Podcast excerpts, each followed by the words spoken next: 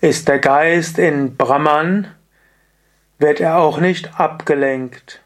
Kommentar zum Vers 442 von Vivekachudamani. Shankara schreibt, so wie die Flüsse, die in den Ozean münden, diesen nicht verändern, ebenso wenig verändert sich der befestigte Geist des Schülers durch die Sinneseindrücke, wenn er in der absoluten Wirklichkeit absorbiert ist. Er ist tatsächlich, wahrlich befreit. Ein schönes Beispiel. Der Ozean. Der Ozean ist riesengroß. Wenn da jetzt ein kleiner Fluss Wasser hineinbringt, das macht dem Ozean nichts, er wird dadurch nicht verändert. So ähnlich auch. Siehst du Brahman überall und bist du dir bewusst, dass überall Brahman ist? Dann wirst du auch nicht davon beeinflusst, wenn du irgendetwas siehst oder hörst oder schmeckst. Wenn du weißt, die unendliche Seligkeit kommt in der Meditation, dann brauchst du jetzt nicht übermäßig viel abgelenkt zu werden, wenn du jetzt ein kleines Vergnügen bekommst.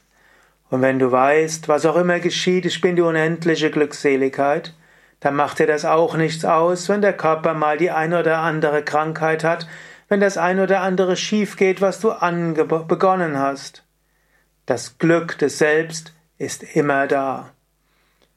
Und ebenso, wenn du weißt, in jedem Menschen ist Brahman und die Essenz von jedem ist Brahman, dann machst du dir auch keine Sorgen, wenn ein Mensch aus deinem Gesichtsfeld tritt.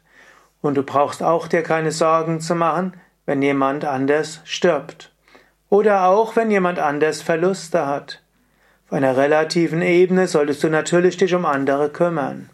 Aber, wie jeder Arzt weiß, Patienten sterben irgendwann.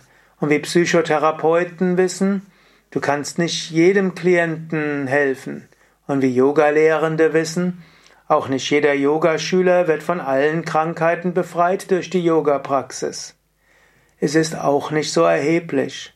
Es ist schon wichtig, dass du dich bemühst, anderen zu helfen.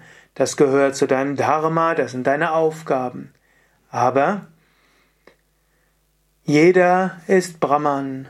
So wenig wie wenn du aufwachst, du dir Sorgen über die machst, die im Traum gewesen sind und denen es im Traum schlecht ging, so wenig brauchst du dir Sorgen zu machen um die anderen. Diese Welt ist wie eine Traumwelt. Trotzdem, wenn du im Traum bist, Hilf anderen. Solange du in dieser Welt bist, hilf anderen. Aber verzweifle nicht, wenn deine Hilfe nicht ausreichend ist.